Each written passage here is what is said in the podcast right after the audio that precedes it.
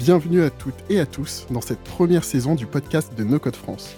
Nous sommes Jocelyne, Xavier et Benjamin, vos co-animateurs.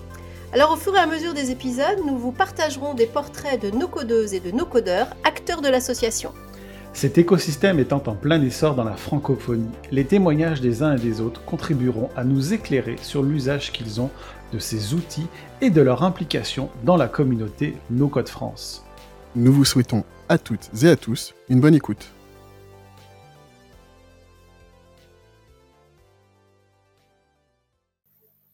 Eh bien, bonjour Bruno, ravi de te retrouver sur ce podcast de la saison 1 de l'association No Code, no Code France. Euh, bienvenue à toi. Merci, bien bonjour. Alors Bruno, en fait, euh, eh ben, on va euh, te découvrir un petit peu. On est dans cette série de podcasts qui fait un peu des, qui fait carrément les portraits en fait de nos codeurs de l'association No Code No Code France.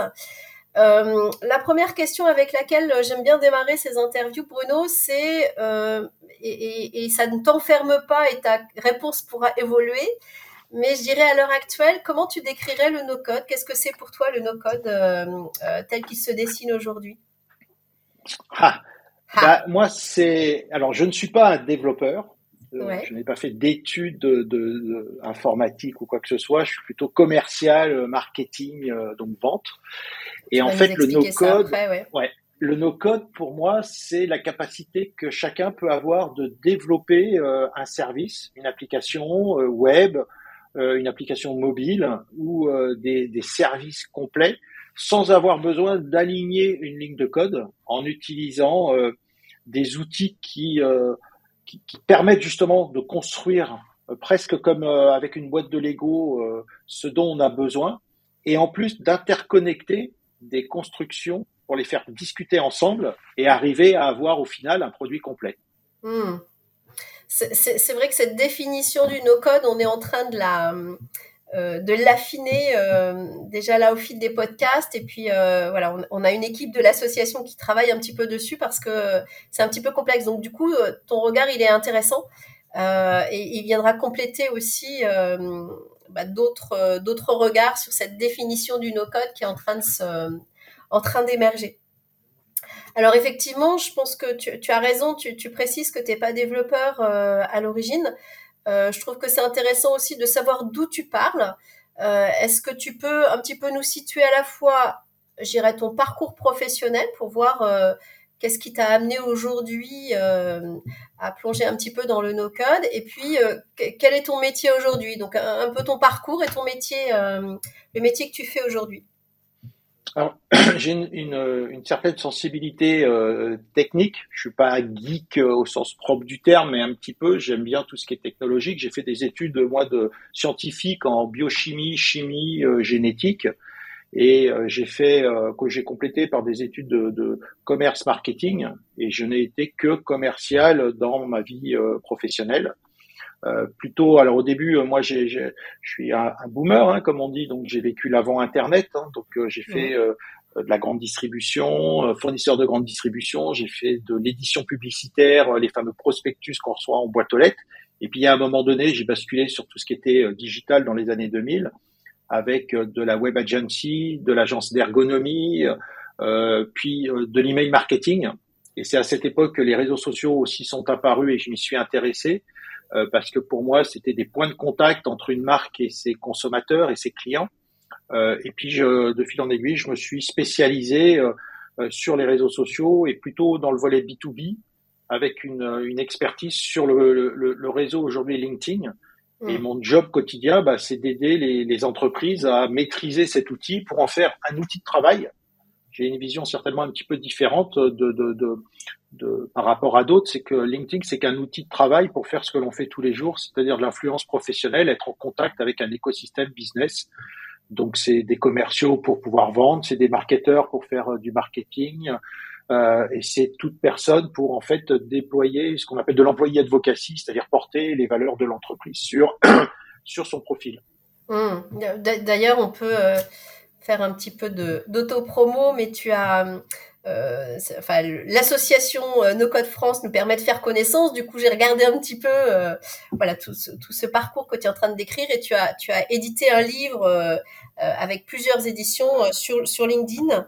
Euh, tu as combien d'éditions là sur cette de réédition sur ce sur ce livre? Alors, il en est, c'est maîtriser LinkedIn. Il en est à sa troisième édition et aujourd'hui, je travaille sur la quatrième pour sortir à la rentrée bah, une, une mise à jour eh sachant que c'est plus un, un, livre pour comprendre euh, comment mettre en place une, une, stratégie et comment maîtriser l'outil que un, un, tuto pour savoir qu'il faut cliquer sur le bouton bleu pour cliquer sur le bouton bleu quoi. Mmh, mmh, mmh. Bon, en tout cas, euh, euh, voilà une, une euh, je dirais l'angle de vue euh, fort que tu apportes, c'est aussi comment le digital est au service euh, bah de, de, de, de l'influence des entreprises. Euh, et donc, du coup, à partir de cet endroit-là, comment tu t'as plongé dans le no-code euh, Qu'est-ce qui fait que tu as démarré dedans? Depuis quand tu as démarré? Euh, Comment a démarré l'aventure no-code pour toi? Alors, c'est, euh, j'ai participé à deux startups. Euh, mmh. J'en ai monté une et j'ai participé à une autre. Et c'est vrai que avec des produits euh, digitaux qu'on a qu'on a montés. Hein. Et, et c'est vrai que je, je pense que j'aurais aimé être développeur pour pouvoir construire un produit et le tester avec un marché. Et, et, et de savoir que tu as une idée, que tu peux la mettre en place et puis la, la, la, la, mettre à disposition d'un public pour savoir s'il y a une, une, appétence ou pas, s'il y a un besoin ou pas, c'est quelque chose, je pense, qui, qui, que j'aurais aimé savoir faire. Et effectivement, le, les, les, outils no-code, alors en fait, j'en utilisais depuis longtemps sans le savoir. Alors au-delà de dire WordPress est certainement le premier outil no-code ou même Excel, hein, euh, là après on peut être très très pointilleux, mais moi j'utilise des formulaires et j'utilise un outil euh, Jotform qui est un outil et Tally aujourd'hui, qui sont deux outils qui permettent de faire des formulaires pour recueillir des infos sur euh, euh mes interlocuteurs. Je ne sais pas développer un formulaire. En revanche, avec ces outils-là, je sais aller chercher de l'information et puis la traiter derrière. Donc je m'y suis mis euh, par hasard et sans savoir que ça s'appelait euh, quelque part no code. Et aujourd'hui, euh, te donner une date, je suis incapable de donner une date. À peu près, est-ce que c'est euh, deux ans, cinq ans Ah, c'est plutôt cinq ans, ouais. Ouais. C'est plutôt cinq ans parce que j'ai fait de l'email marketing de 2004 à 2009. J'étais en agence d'email marketing et dans le cadre de l'email, on faisait et de la collecte et, du, et de la fidélisation. Et dans le cadre de la collecte, tu, tu dois faire des formulaires de, de, de collecte et puis euh, et, et, et, des campagnes derrière d'email. Donc j'ai été sensibilisé dans ces années-là aux formulaires. Et quand j'ai quitté la, la, la, société pour me lancer en 2009, bah, en 2009 j'ai fait des formulaires pour continuer à collecter de l'information et je les ai fait à mon compte avec des outils que, que, que j'avais à ma disposition. Donc euh, en 2009 je suis mis quoi quelque part, mmh. tu vois sans, sans savoir que ça s'appelait que c'était déjà du ça s'appelait pas encore le no code en fait ouais, ouais. mais ouais. c'était déjà avec des outils qui permettaient justement de de, de faire des applicatifs euh, des, des, des, formulaires des sites web des pages web sans avoir besoin de euh, maîtriser du, du, code du code HTML pour faire une page web par exemple hmm. donc aujourd'hui tu tu euh, à la fois tu es donc à ton compte tu as ta propre entreprise oui. Je, je le précise parce qu'effectivement, dans, dans l'univers de l'association euh, No Code France, euh, c'est une des choses que je trouve intéressante. Je sais pas ce que tu en penses, mais c'est qu'on a un brassage effectivement euh, de profils très variés. Euh, avec, euh, bah, comme toi et moi, des entrepreneurs, et puis avec des personnes qui sont aussi en poste et du coup qui vont amener d'autres d'autres problématiques. Euh, et donc du coup, toi, voilà, tu parles aussi en tant qu'entrepreneur euh, et, en tant que personne qui accompagne des, problématiques dans les, dans les entreprises, en fait. Absolument. Alors le stade suivant, je pense, à un moment donné, je vais, parce que c'est pas encore le cas, mais mmh. je vais peut-être mettre en place des outils no-code pour mes clients par rapport à certains besoins qu'ils pourraient avoir, un outil de veille, euh, euh, automatiser euh, après des, des, certains process qui vont rentrer dans le cadre de ce que je fais avec eux euh, en termes d'accompagnement euh, à maîtriser l'outil LinkedIn. Hum, du, du, coup, là, aujourd'hui, si je reviens sur les outils, tu as démarré avec des outils de type formulaire. Est-ce que tu t'es mis à d'autres outils euh, euh no-code Est-ce que tu as fait des, des connexions avec Zapier ou autres entre, entre certains des outils? Déjà pour toi, j'irais en tant qu'entrepreneur, est-ce que tu as élargi un petit peu le champ des outils que tu utilises en no-code Ouais, complètement. Alors, avant de, encore une fois, de connaître tout cette, d'intégrer le, le, le, mouvement de code et de connaître euh, euh notamment Alexis avec euh, contournement, euh, j'ai utilisé Zapier parce que j'avais besoin, quand je collectais avec un formulaire, de le mettre dans mon outil de routage, euh, routage email. Euh, j'ai WordPress depuis des années parce que j'ai monté mon blog en 2004 et je l'ai mis sur WordPress en, en auto-hébergé. Donc, j'ai aussi utilisé, tu vois, WordPress depuis des années. Aujourd'hui, euh, bah, je me suis formé, euh, j'utilise Notion et je me suis un peu formé à Notion. J'utilise Airtable, j'utilise euh, Integromat. Euh, et donc c'est les gros outils. Je me suis fait, je me suis formé à Glide avec, avec. Qui s'appelle plus Integromat maintenant, c'est. Ouais, qui s'appelle Make. Mais j'ai pas. Mais on a encore du mal en fait. Ouais. J'ai pas encore fait le transfert. Le switch, ouais, moi non plus. Ouais. ouais mm. Il faut, mm. il faut que je le fasse, mais j'ai des, j'ai des outils qui tournent dont j'ai excessivement besoin euh, dans le cadre de, de, de, de mon activité. Parce que j'ai développé un, un, un, outil pour analyser les profils LinkedIn et ça me sert énormement.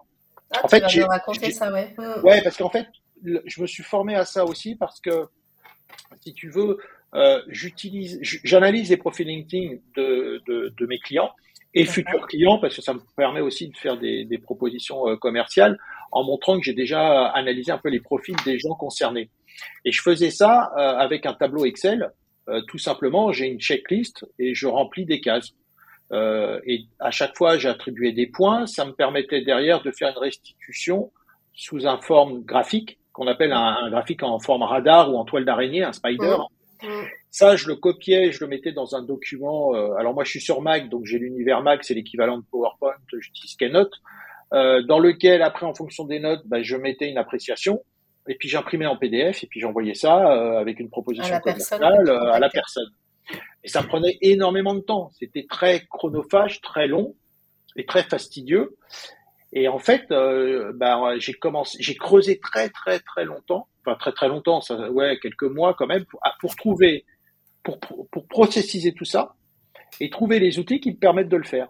Hmm. Et en, en, creusant et avec la communauté no code, qui est une communauté mais extraordinaire, j'ai jamais hmm. vu autant d'entraide entre des personnes, notamment, euh, c'est là où c'est, je trouve que c'est vraiment extraordinaire, entre des gens qui sont pour certains concurrents entre eux et pour d'autres qui sont des gens qui peuvent te vendre une prestation dont tu as besoin et en fait ils te répondent pour t'aider à mieux comprendre. Ça, je je l'ai jamais vu ailleurs. Alors, je suis pas dans toutes les communautés du monde non plus, hein, mais il y a une vraie euh, euh, euh fraternité, une vraie cohésion dans cette communauté qui est absolument extraordinaire. Et, alors qu'on arrive à, on doit être, on a passé la barre des 7000 tu as vu le petit message de Stan? On a passé la barre des 7000 sur le, sur le Slack euh, la semaine dernière ou la semaine d'avant. Absolument. Mm. Et puis euh, avec contournement, j'ai pu, euh, quand ils ont proposé de faire des tests de certaines formations, j'ai pu euh, faire le test, donc faire des retours aussi. Donc il y a de la co-construction en, en, en, direct. Donc c'est vraiment super intéressant et enrichissant. et en contrepartie, moi, ce que je dis, c'est si quelqu'un dans la, j'ai déjà aidé des gens dans la communauté sur sur LinkedIn, je vais le faire. C'est pas du no code, c'est sur mon expertise à moi et, et on échange comme ça. Donc il y a, y a il y a, y, a, y a une, une troque de compétences. Vraie, ouais, une vraie communauté, c'est ce que ce qu'on appelle une, une, vraie communauté. Et donc, à partir de, de, si je reprends mon petit formulaire, en fait, aujourd'hui, j'ai développé un outil qui, euh, alors il faut toujours une, opération manuelle pour aller analyser le profil et, et répondre à des questions. Ouais. Mais mm. derrière, une fois que le formulaire est renseigné, tout le traitement est automatique. Alors il y a du Airtable, euh, il y a une API pour euh, avec un, un, système qui permet de faire euh, le graphe. Euh, il y a de la génération de PDF, euh, et derrière, c'est envoyé en email. Tu reçois par email l'analyse de ton profil avec le graphe, avec des recos euh, succincts sur chaque dimension en fonction de là où tu en es, et avec la possibilité, si tu veux aller plus loin, de qu'on se fasse un débrief pendant 20 minutes en visio. Et tout mmh. est automatisé. Génial. Oui, donc du coup, tu, tu as, tu, tu, parlais de ton projet de voilà, dans un deuxième temps, de, de, construire des outils pour tes clients. Mais déjà, là, sur la partie commerciale, euh, j'irais sur la valeur que tu, tu leur apportes déjà euh, à l'étape commerciale, tu as déjà mis en place euh, quelque chose qui, qui, tourne bien en fait. Alors oui, mais je l'ai mis pour moi. Oui. C'est-à-dire que mm. c'est pour moi, c'est pas, c'est pas, enfin pour eux aussi parce que je l'ai ouvert, je l'ai testé avec la communauté en leur disant j'ai développé, voilà, et j'ai eu, j'ai eu quelques bugs, donc euh, je voulais aussi euh, euh, arriver à avoir, parce que je savais pas si j'allais investir dans des outils payants pour au final avoir euh, pas, pas une utilisation un gain important en fait un mm. gain important et une utilisation de, l'outil mm. donc j'ai aussi essayé de respecter dans les outils les contraintes qu'ils m'imposaient pour rester dans la partie gratuite mm. et, et euh, ça m'a fait euh, progresser galérer progresser et comprendre certaines choses euh, et aujourd'hui, en fait, si tu veux, l'outil me sert à moi, mais je l'ai mis à disposition du public. N'importe qui peut aller tester son profil et recevoir son profil. Euh, et après, s'ils veulent prendre une visio, on prend une visio. Moi, ça me, ça me permet d'avoir une, une, visibilité sur euh, euh, un peu une maturité de certains profils euh, sur, sur LinkedIn. Mm. J'ai pas développé derrière du, de, de, la vente en hard selling. Euh, dès que tu as rempli, que tu m'as donné ton email, ou je vais te harceler jusqu'à ce que tu payes une prestation. Ça, c'est pas mon truc. Ça. Mm. En revanche, j'ai fait ce qu'on appelle effectivement de la, de la collecte de leads. Puis euh, les gens après bah, me suivent sur LinkedIn, s'abonnent à ma newsletter. et puis, et puis quand ils auront besoin de moi ou quand ils auront besoin d'avoir une, une une prestation sur LinkedIn, bah, ils, ils m'auront dans, le, dans leur scope et ils m'appelleront. Hum, hum, hum, bah, tu mets en pratique ce que tu, ce que tu prônes euh, en termes de, d'influence. Euh, Absolument. D'expertise, en fait, tout à fait. Ça, c'est, ça, c'est pour moi, c'est une règle euh, intangible euh, qui est parfois, on, peut, je peux, on pourrait dire bornée, hein, mais je dois savoir faire et appliquer et avoir des résultats pour moi à ce que je propose et je recommande à mes clients de faire. Mmh, mmh, mmh, Sinon, c'est ce que j'appelle le syndrome de l'auto-école. J'ai rien contre les auto-écoles, hein. mais c'est pour l'image, c'est que je vais t'apprendre à conduire, mais j'ai pas le permis. C'est juste pas possible. C'est comme dans le, le, le, le no-code qui vont t'aider.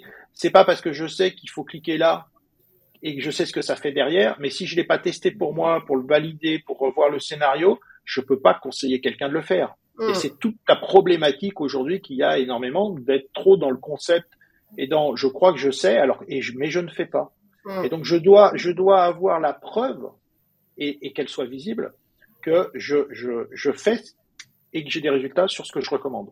Mm. Oui, c'est un petit peu. Euh, euh, on, on, a eu la même porte d'entrée euh, nos codes avec euh, l'équipe de contournement et, et, et, notamment Alexis. C'est aussi des petites mises en garde euh, euh, sages, je trouve, euh, qui sont faites en disant, OK, on, peut avoir plusieurs niveaux d'appropriation du no-code. Euh, et, et, et, vigilance, c'est pas parce qu'on est sur un niveau 1 qu'on est en capacité d'aider de façon mature euh, des problématiques complexes dans certaines entreprises et donc du coup il faut être euh, c'est très bien d'être à un niveau 1 mais il faut être conscient de ça euh, et pas survendre en fait survendre les choses et, et je, je, suis assez raccord avec toi sur le fait que mettons d'abord en œuvre avant d'aller plus loin en fait. Complètement. Je serais incapable d'accompagner une entreprise pour qu'elle mette en place des outils no code avec ses process. Mmh, j'ai une mmh. vision qui, est, qui, est, qui, est, juste celle que dont moi j'ai eu besoin. Euh, en revanche, euh, discuter avec eux, leur expliquer que c'est faisable, leur montrer ce qui est faisable et leur dire que je connais peut-être des gens qui peuvent les aider, oui. Mmh, mais, mais, mais c'est pas c'est c'est pas mon job et c'est pas parce que c'est pas parce que j'ai une boîte de Lego que je suis capable de construire n'importe quoi. Du coup là sur euh, donc du coup là je trouve ça chouette ce que tu as mis en place euh, c'est complètement aligné en fait avec euh, ton expertise, même si je sais que tu n'aimes pas trop qu'on mette le mot expertise, mais euh, euh, voilà, tout, ce que tu peux apporter déjà avec ce, sujet que tu as pris par la porte d'entrée de la niche LinkedIn. donc du coup, tu l'as mis en place de façon cohérente avec cette cette analyse des, des profils des profils LinkedIn. Si tu allais sur des, des les étapes suivantes par rapport à tes clients et en restant aligné avec ce que tu fais, tu, tu, tu imaginerais quoi comme, euh, euh, comme solution ou à quelle problématique tu aurais envie de faire écho euh, au niveau de tes clients? Alors aujourd'hui, il y en a une qui, qui fait partie de la veille. Ouais. C'est-à-dire que dans l'accompagnement que je fais à LinkedIn, là où tu as une vraie puissance sur ce réseau-là, c'est quand tu prends la parole. Prendre la parole, ça veut dire certes faire des commentaires sur les publications des autres, mais surtout publier. Et là, ça fait souvent très peur. Or, il y a une façon de publier qui est très facile, qui est d'exploiter sa veille euh, sectorielle, métier, techno, euh, que tout le monde fait euh, quotidiennement presque. La plupart du temps, les gens vont sélectionner une source, dans cette source sélectionner les, les, les, articles les plus intéressants et puis les lire, les comprendre, apprendre quelque chose et puis ils vont s'arrêter là. Et là, il n'y a pas de rentabilité de sa veille. Et l'idée, elle est de d'actionner sa veille en l'utilisant pour faire une publication qui va permettre d'exprimer son expertise, sa vision, euh, son décryptage, et donc faire son être reconnu sur son expertise et donc développer son influence professionnelle.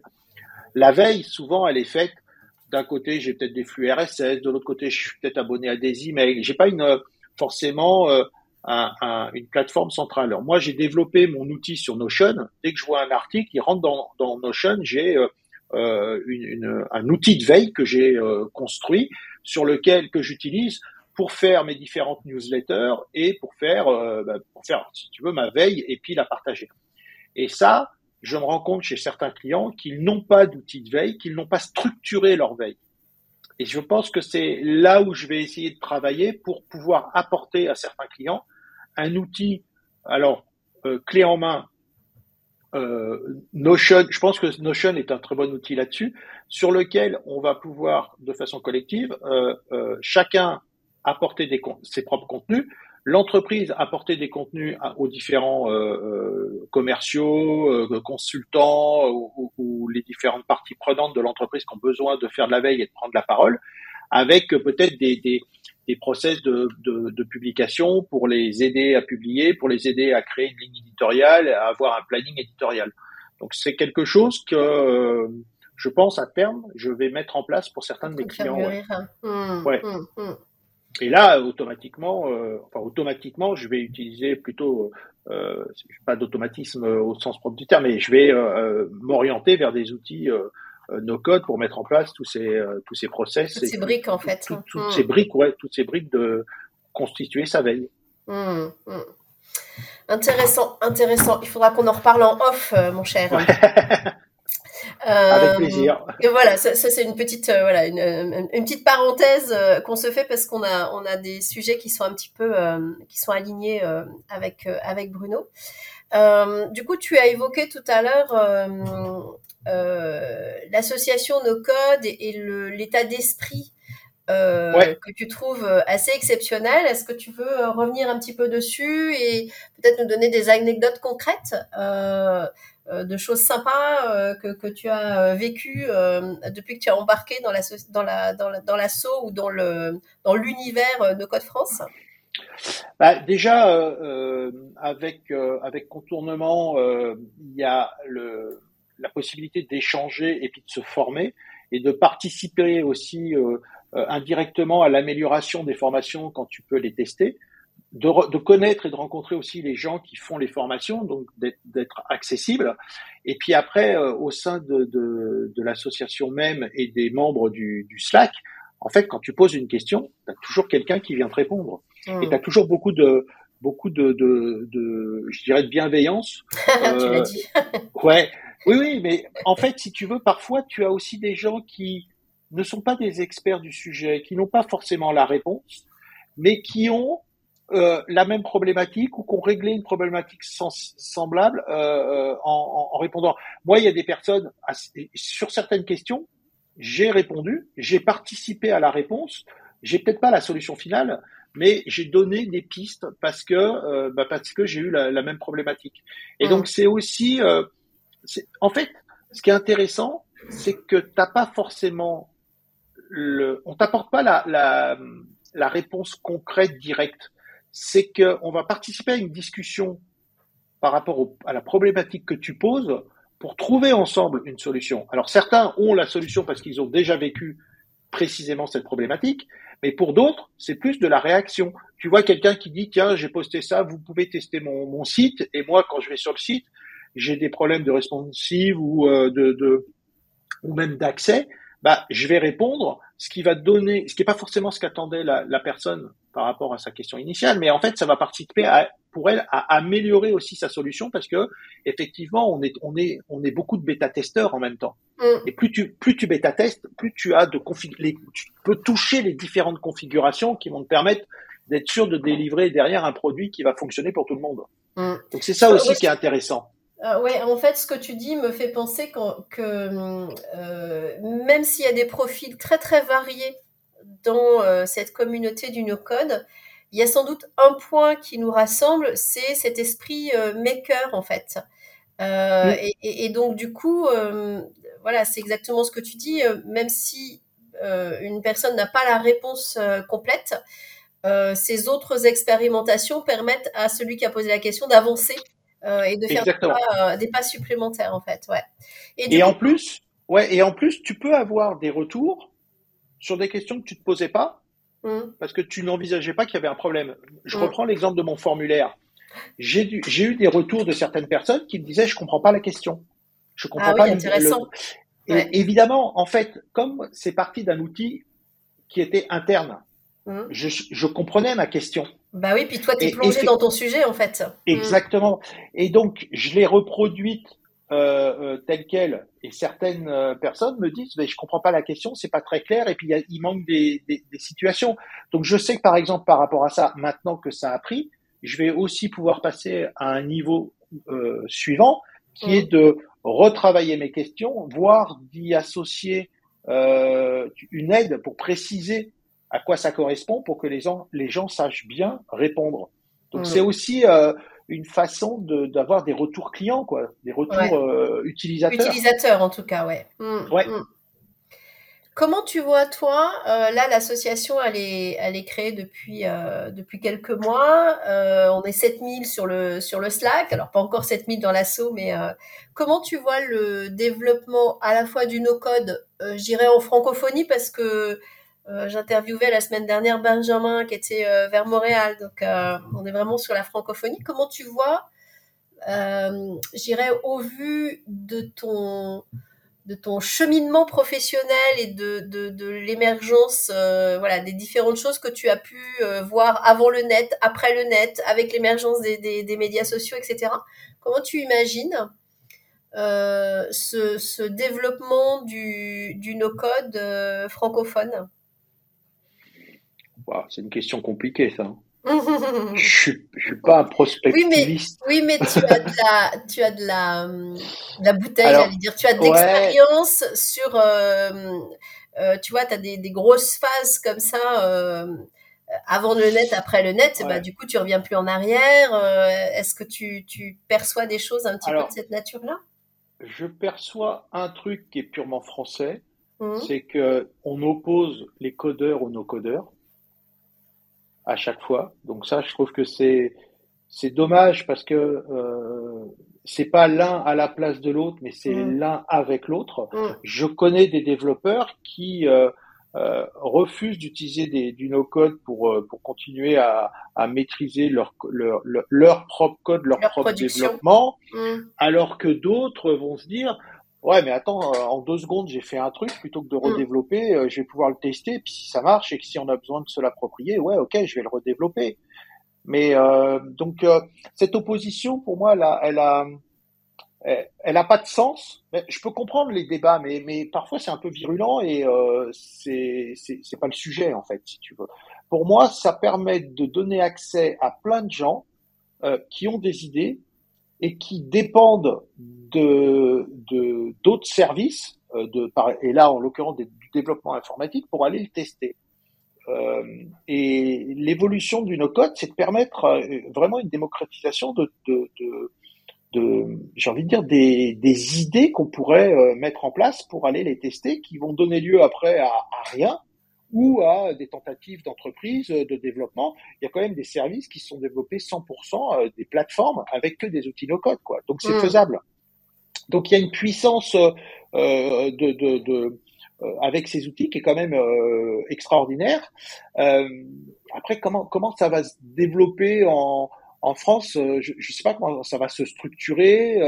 c'est vrai qu'il y a de plus en plus d'outils, notamment des outils pour développer des, des, des, sites internet, développer plein, plein de, je dirais, de, des outils mobiles. Après, la difficulté, c'est quand on as beaucoup, comment tu fais pour choisir euh, On va arriver, je pense, à une phase complexe de se dire ah puis celui-là il est super, je le maîtrise. Ah puis il y en a un nouveau et puis on la course à la nouveauté. Euh, euh, donc il y a un moment donné aussi si tu multiplies les différents outils, tu dépends de l'outil. C'est-à-dire que c'est pas du c'est pas du code open source. Mmh. Mmh. Il y a des contraintes. Mmh. Donc euh, il y a aussi une problématique qui, qui, qui, qui est celle certainement des grandes entreprises qui peuvent avoir du mal à se mettre sur des outils jeunes avec le risque de tout perdre. La crainte de, en la crainte de, tout perdre. Là, comment tu, tu le vois euh, dans les boîtes en ce moment aussi. Ouais, voilà, j'allais dire comment réagissent les SI par rapport à ça? Qu'est-ce que tu, qu'est-ce que tu observes toi? Bah, je suis pas trop en contact avec les SI, donc. Euh, mais, mais est-ce que, du coup, dans les, tu vois, les, par exemple, euh, euh, les commerciaux, le marketing, où ils ont souvent un train d'avance. alors mes copains SI vont, vont, vont pas aimer ce que je vais dire, mais pourtant c'est la réalité de ce qu'on observe en entreprise. Très souvent, euh, bah, les services commerciaux, marketing, ils ont de l'avance, ils ont envie d'avancer plus vite. Ouais, c'est ça, c'est ce que euh, j'allais dire. Bah euh, tu vas voir ton SI, tu lui demandes un formulaire parce que tu as besoin de tester un truc, il te répond bah écoute, c'est pas dans la roadmap, on le fera plus tard. Voilà. Bah, tu prends tu prends Tali, tu te fais ton formulaire, tu, tu, tu le diffuses et puis as la... ça y est, c'est fait. Alors après, où est-ce que vont les datas bah, c'est Là, c'est la problématique après de respecter aussi le, le RGPD. Mm. Euh, c'est super compliqué, quoi. Ouais. Mm. Ça devient super complexe. Si, alors, pire que les SI, hein, le juridique. Bah oui. C'est compliqué. Mm. Euh, le juridique, euh, il t'interdit tout pour éviter de, de tomber euh, dans le cadre RGPD, enfin non RGPD, quoi. Donc c'est complexe. Et puis, et puis chacun va avoir effectivement ses spécificités, ses envies, et, et, effectivement le commercial, le marketing veulent aller parfois vite. et puis surtout, c'est ça l'intérêt du no-code, c'est qu'ils peuvent tester. Mm. Et après, il faut que ça re-rentre certainement dans le circuit de l'entreprise, mais ça va dépendre de la taille de l'entreprise. Je veux dire, il y a tellement de situations que euh, c'est très complexe et ça va vraiment dépendre des secteurs d'activité, euh, des produits que tu vends, des data que tu collectes, euh, de ce que tu en fais, etc., etc. En, en tout cas, ce que j'entends en filigrane dans ce que tu dis, c'est euh, la démocratisation de la possibilité pour tout collaborateur euh, au moins d'aller tester des choses euh, à travers la création de pages web, d'applications, etc. moi, j'y vois quelque chose qui vient quand même nourrir l'innovation, qui pourrait venir nourrir l'innovation des entreprises avec euh, ce qu'on sait de l'innovation, c'est-à-dire il y a mm. des pistes, et ben on va tirer les fils et ça va être une idée géniale. Et puis euh, pour euh, pour trois idées géniales, il y en aura sept qu'on va jeter, mais au moins les personnes auront, mm. auront pu expérimenter. Et je, pense que ça peut contribuer. Est-ce que c'est ça que j'entends à travers ce que tu dis? Ça peut mm. contribuer à cette partie innovation qui est qui est forte en ce moment et qui voilà qui a qui a besoin d'adapter les besoins de clients qui, qui, ont fortement bougé en ce moment, euh, ça, ça, peut être une, une, possibilité en fait. Hmm. Absolument. Et après, il y a le pendant, c'est que euh, plus tu développes, plus tu dois avoir une infrastructure euh, technique, euh, plus tu vas consommer de l'électricité et, et, plus tu, tu n'es pas forcément compatible avec les enjeux climatiques euh, d'aujourd'hui, quoi.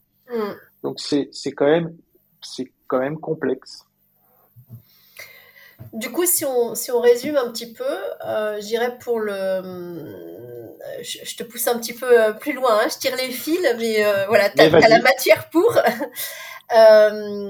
voilà, toujours en, se projetant un petit peu dans le devenir du no-code, ça serait quoi les trois, les trois grandes questions qu'il faudrait, ou les trois points de vigilance, ou les tu vois, les, trois sujets clés euh, euh, qu'il faudrait garder à l'esprit pour, euh, pour que ça puisse se développer et aller vers cette démocratisation.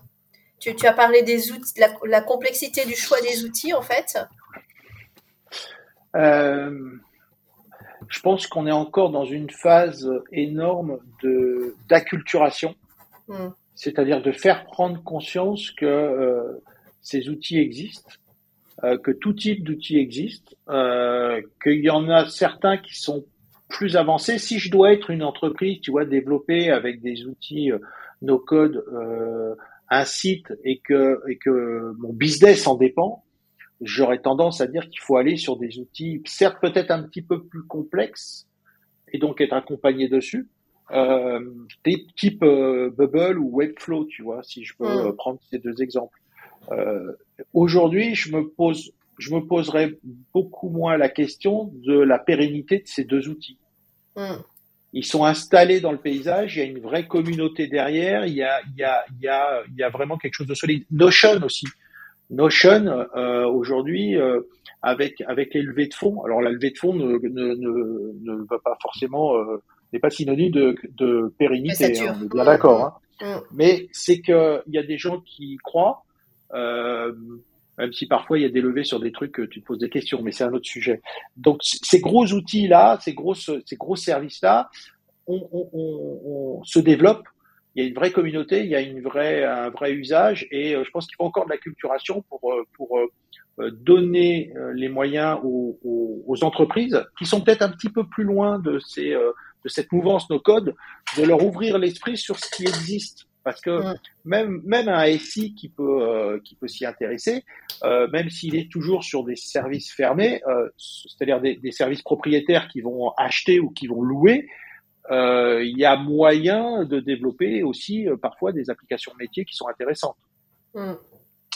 Euh, donc c'est plutôt sur ce sur ces sujets-là, euh, tu vois, de se poser la question. Ouais, c'est ne pas se précipiter sur le dernier outil à la mode parce qu'il a l'air génial, quoi. Ouais, Pour le tester, peut-être, mais tout dépend de quel est l'objectif de l'entreprise, qu'est-ce qu'elle veut en faire. Ouais.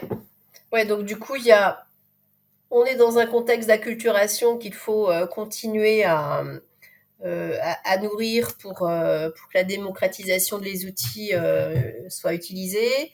Il y a le côté questionnement des enjeux de l'entreprise sur ses développements et du coup, est-ce qu'on peut aller sur des outils récents ou est-ce qu'il vaut mieux prendre des outils no-code qui existent depuis un certain temps pour, pour rassurer sur la pérennité de, de l'outil?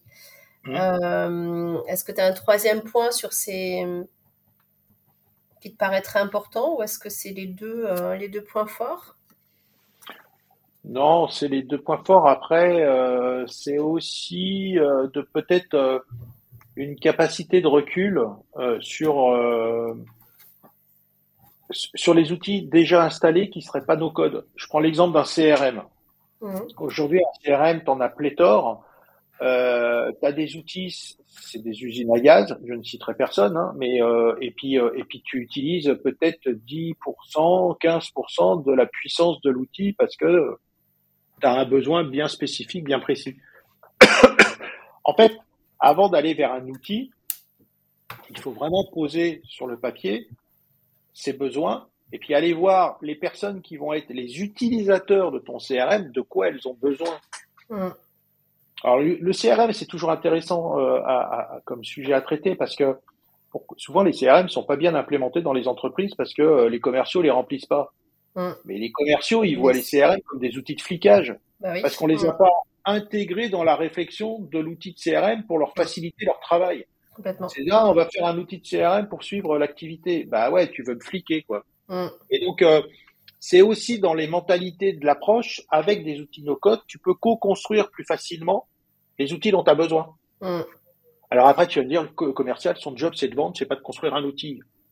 Ok, euh, mais euh, on n'avance pas à ce moment-là. Donc euh, aujourd'hui, la co-construction, ce qu'on appelle la co-construction, le, working in progress, etc. Bah, en fait, il faut impliquer ces parties prenantes. Ça, redonne aussi, à mon sens, du sens à ce qu'ils font au quotidien, c'est-à-dire qu'ils sont impliqués dans l'avancée de, de l'entreprise avec les outils qu'on va leur proposer en plus de leur job.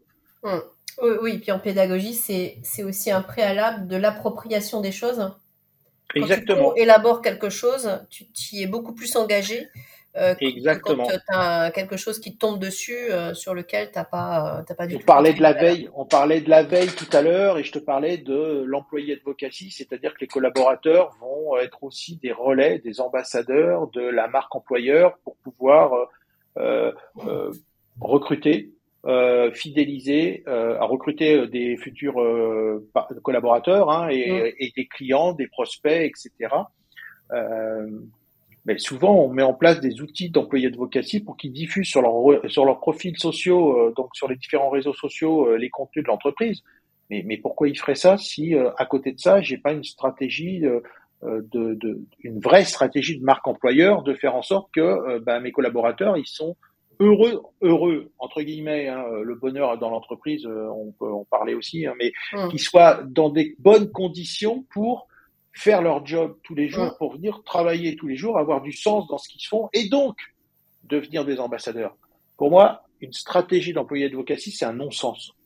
C'est une finale, si on le voit comme une finalité, c'est un non-sens. En fait, c'est un bénéfice d'une stratégie de marque employeur et de faire en sorte que mes, collaborateurs ont envie d'être des ambassadeurs.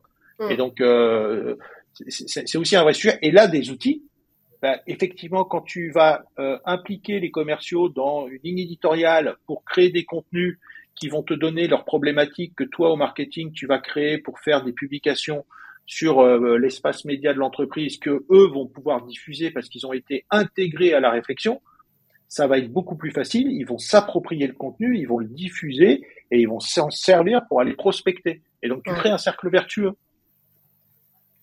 Ouais, je trouve ça. Euh, ouais. Euh, extrêmement intéressant comment euh, le sujet du no-code nous fait toujours naviguer, mais c'est normal puisque l'outil n'est qu'un outil. voilà, ça, voilà, ça fait. pour moi, il y a vraiment une navigation entre la stratégie, les enjeux et l'engagement humain. Et, et, les outils qui vont être facilitants ou non, et les méthodes de mise en place de ces outils qui vont être facilitantes ou non, en fait. Exactement. On s'y retrouve. Euh, eh bien, écoute, euh, mon cher, on, a euh, mine de rien, voilà, traversé pas mal de sujets grâce grâce à ce que tu nous as partagé. Donc, je trouve ça vraiment vraiment très sympa parce que du coup, ça incarne aussi. On n'est pas sur un abord technique du no-code, on est sur un abord usage dans la vraie vie des entreprises. et c'est vraiment euh, voilà, un regard qui est, super intéressant. Peut-être pour boucler, euh, tu parlais de veille. Dans ta veille sur le no-code, euh, est-ce que tu aurais des personnes, soit à, recommander plus particulièrement pour les suivre sur la veille, pour, être un petit peu au courant de ce qui se passe, et ou des personnes desquelles tu te dirais, ben, ça serait intéressant de les avoir dans la saison 2 du podcast de l'assaut euh, des gens comme ça qui te viennent à l'esprit bah, En termes de veille, euh, as tous les vendredis, tu as la veille de Julien. Quoi. Qui, est, extra, on est d'accord. qui, est, extra, quoi. Et puis à travers cette veille-là, en fait, tu accèdes à toutes les autres personnes. Donc, euh, c'est un travail de ouf qu'il fait. Et, euh, et, Merci Julien, on en profite. Ouais. Merci Julien, qui est d'une vraie richesse.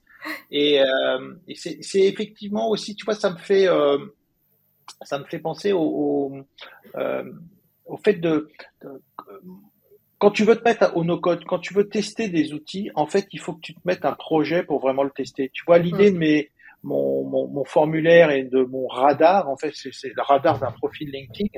En fait, c'était un projet tellement concret qui m'a permis de toucher plusieurs outils no-code, de les interconnecter entre eux.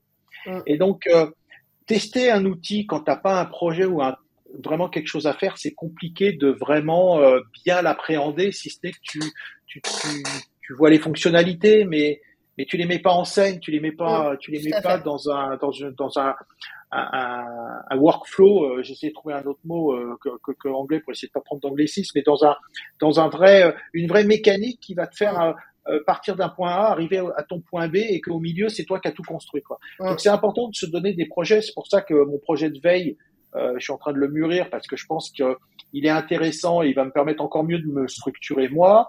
Euh, et puis, je, au fur et à mesure que tu lis, tu te rends compte que par exemple sur Notion, tu peux envoyer une newsletter, et puis tu en as d'autres qui peuvent programmer sur les réseaux sociaux. Et donc d'un outil de veille, en fait, avec euh, en, en, faisant de la veille justement sur le no-code, tu te rends compte de ce que font les autres personnes mm. et tu te dis tiens, je vais pouvoir avoir une brique de plus à développer, à mettre mm. là. Et donc mm. euh, euh, pour les pour les personnes, bah tu as la newsletter de contournement aussi que je suis et mais en étant sur la, la, veille de Julien, je veux dire tu as accès à tout en fait, c'est une vraie porte d'entrée sur l'ensemble de de, de de, la veille pour moi. Bon, bah alors s'il devait y en avoir qu'un, on va, on va boucler sur la veille de Julien. Bah voilà, super. Est-ce que euh, voilà, tu as un petit, euh, un petit mot de la fin pour, euh, voilà, pour boucler un petit peu cette, cette interview Qu'est-ce que tu aurais envie de nous dire pour boucler les choses en fait? Eh bien que le no-code, ça ouvre quand même des belles opportunités à tout le monde. Je vois aussi beaucoup de, de personnes qui sont pas euh, réorientés, j'allais dire recyclés, c'est pas très beau, plutôt réorientés, qui deviennent des experts du sujet, qui se sont mis à fond dessus euh, assez rapidement pour pouvoir développer des, des, du service. Et je pense que c'est quelque chose qui va se développer de, de, de, de, plus en plus pour pouvoir aller vite. A une notion d'agilité aussi avec le no-code qui permet de, de, répondre à des problématiques plus rapidement, euh, de façon euh, peut-être même parfois plus adaptée plus souple, toujours dans le but de, de, de, tester et de voir si ça, si ça marche. quoi. Mm. Et donc, plus tu peux aller vite pour tester, plus tu peux, euh, bah, euh, entre guillemets, te planter, te rendre compte que c'est pas comme ça qu'il faut faire et tu peux repartir sur une autre, une autre démarche. Donc, euh, c'est un mouvement qui est super intéressant pour tout le monde euh, et qui, qui ouvre des opportunités justement de, euh, de tester et de se connecter à d'autres humains, en fait, quelque part. C'est un peu ça qui est intéressant. Euh, pour pouvoir euh, ben, engager des conversations et ce qui est un peu le, pour moi le, ma ligne directrice euh, par rapport à tout ce qui est digital.